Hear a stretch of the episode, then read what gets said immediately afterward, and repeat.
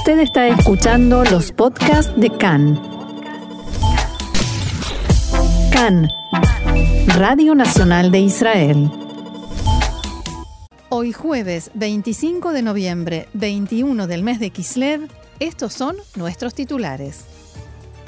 El coordinador de la lucha contra el coronavirus asegura que Israel está entrando en la quinta ola de pandemia. Israel pide a Estados Unidos que no firme un acuerdo nuclear parcial con Irán.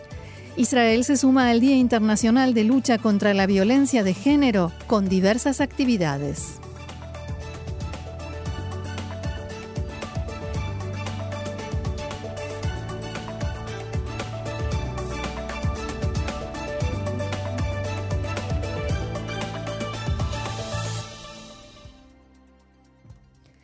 Vamos entonces al desarrollo de la información y comenzamos con coronavirus. El coordinador nacional de lucha contra el coronavirus, profesor Salman Sarka, dijo que nos encontramos en la quinta ola y que espera que sea pequeña.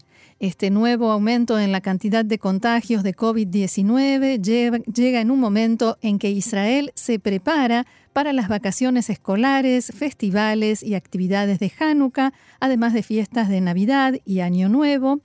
Y en el Ministerio de Salud hay preocupación porque a la población israelí le está tomando tiempo concientizarse de que nuevamente haya un aumento en los casos de corona y temor de que en todas esas actividades, festejos y festivales se produzcan contagios masivos. El coeficiente de contagio sigue en 1,08. En diálogo con CAN, Canal 11, el profesor Zarka decía.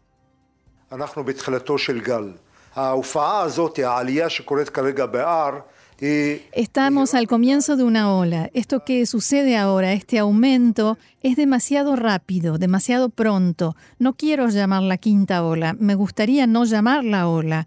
Lo que yo quiero es la ayuda del público para que frenemos esta ola y regresemos a la tendencia a la baja.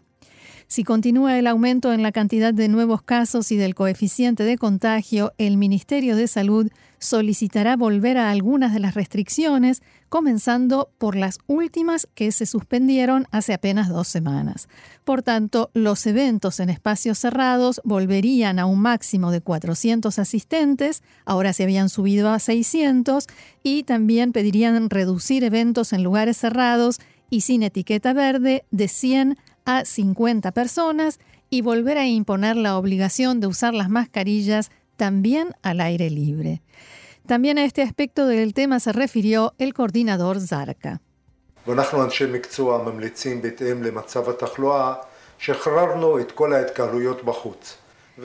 Nosotros los profesionales recomendamos en base a la situación de la cantidad de contagios, liberamos todo el tema de las reuniones al aire libre y también en eventos y festejos como casamientos, pasamos de un máximo de 400 personas a 600, esto a mi entender, en tanto la cantidad de contagios siga aumentando y teniendo en cuenta también que pronto estaremos en invierno, tendremos que volver a evaluarlo.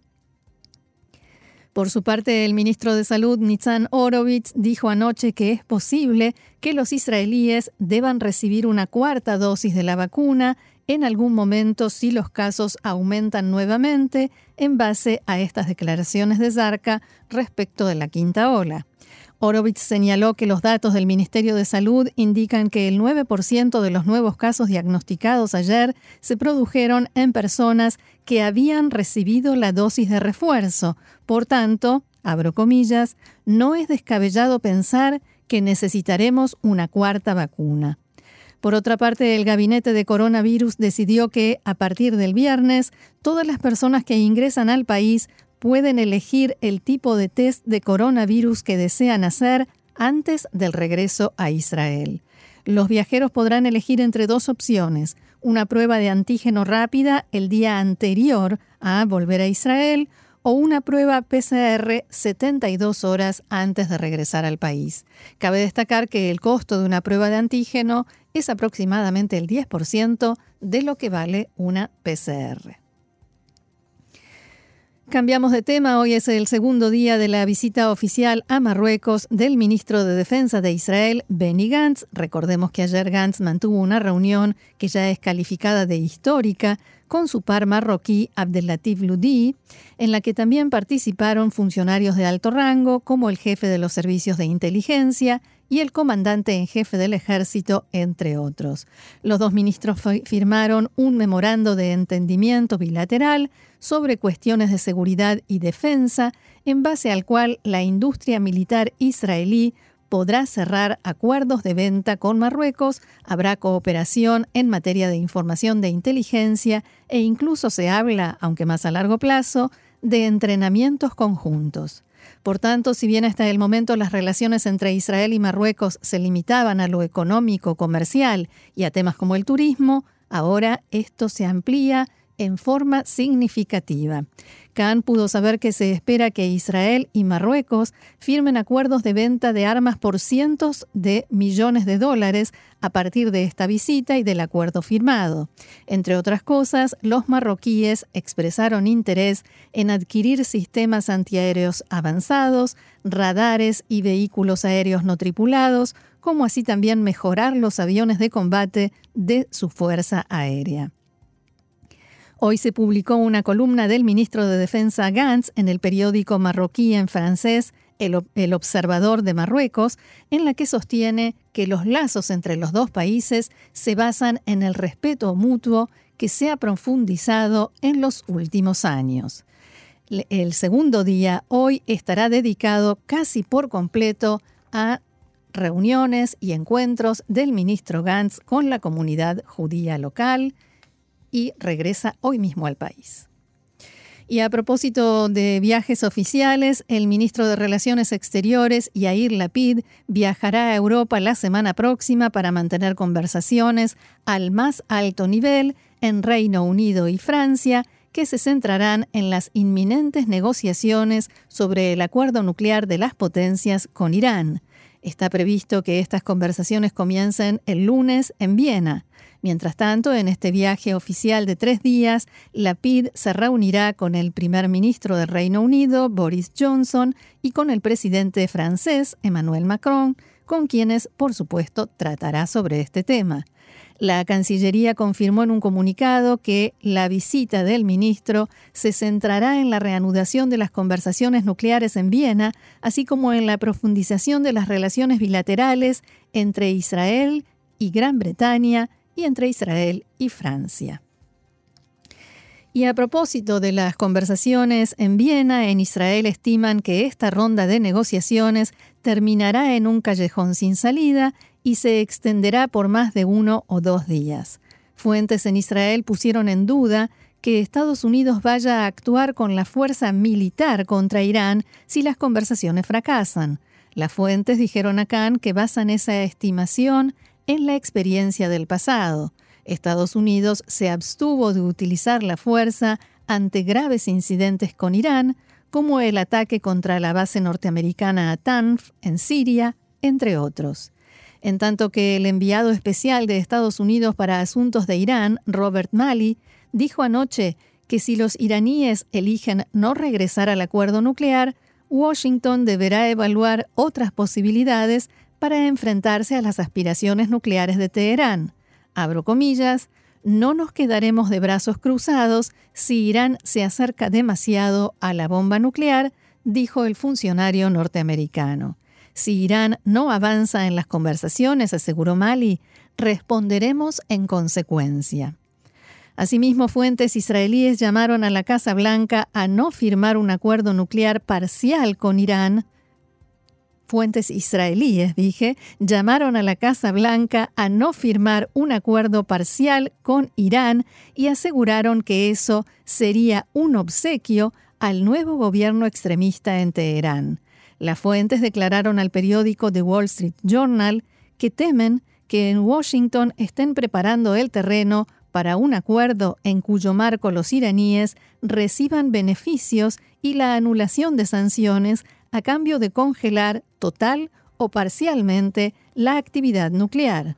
En los últimos días, funcionarios públicos iraníes rechazaron abiertamente la idea de un acuerdo provisorio y exigieron que Estados Unidos levante todas las sanciones, como así también garantías de que el gobierno norteamericano no volverá a retirarse del acuerdo.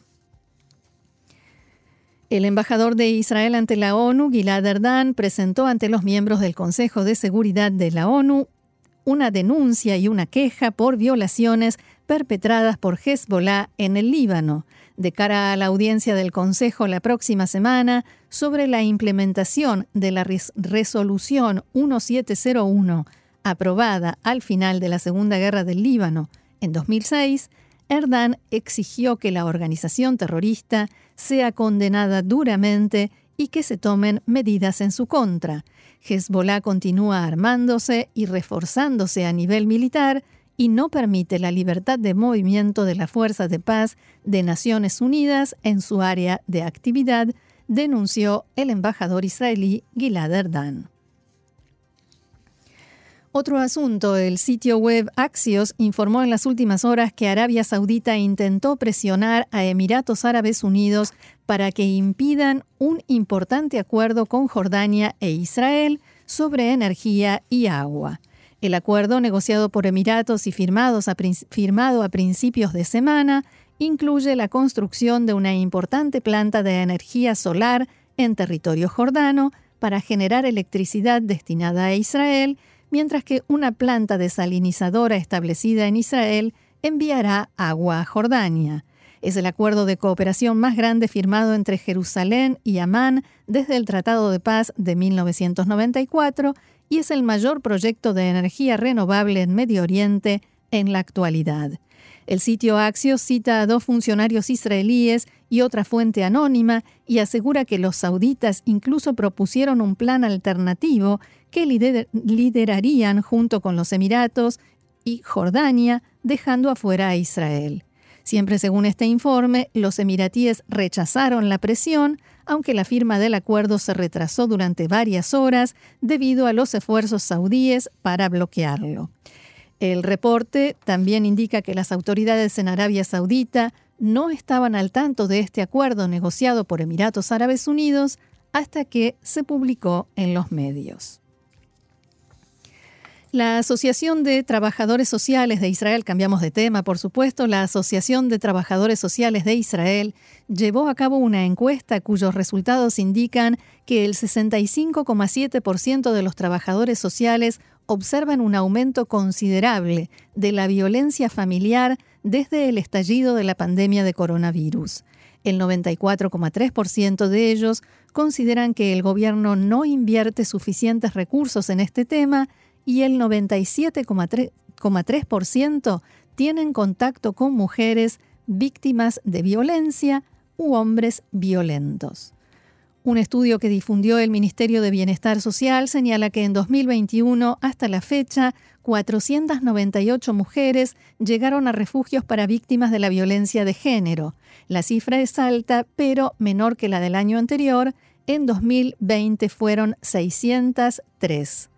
El año pasado fueron asesinadas 26 mujeres, este año, que todavía no terminó, 20, y esperemos que esa sea la cifra final, entre ellas una bebé de menos de un año. Esta noche se lleva a cabo la ya tradicional marcha y manifestación del Día de Lucha contra la Violencia de Género en Tel Aviv, organizada por el Centro de Atención de Víctimas de Violencia Sexual y la Municipalidad de Tel Aviv. Este año decidieron dedicar la marcha a la solidaridad entre mujeres y al apoyo mutuo en casos de violencia, bajo el lema Lucharemos juntas.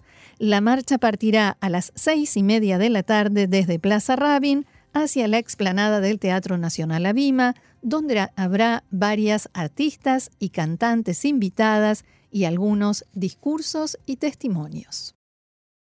El asesor letrado del gobierno Abihai Mandelblit aseguró que el ex primer ministro Benjamin Netanyahu debe reintegrar 300 mil dólares que recibió de su primo Natan Milikovsky, ya que se trata de un obsequio que un funcionario público tiene prohibido recibir.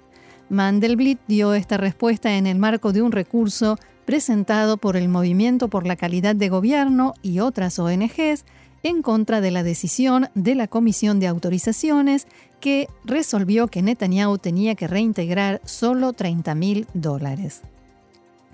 El asesor sostuvo que Netanyahu debe devolver la suma completa que recibió para pagar la defensa en el juicio en su contra a la sucesión de Milikovsky, que falleció hace unos meses, y esto en cumplimiento de la ley de obsequios.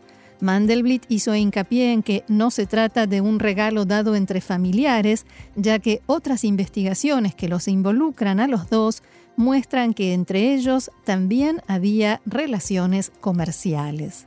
El asesor letrado afirmó que el préstamo de 2 millones de shekels que recibió Netanyahu de su amigo Spencer Patrick constituye un beneficio y un obsequio que tiene prohibido recibir, ya que nunca devolvió este supuesto préstamo. Mandelblit sostuvo que Netanyahu debe reintegrar esa suma en un lapso de tres años.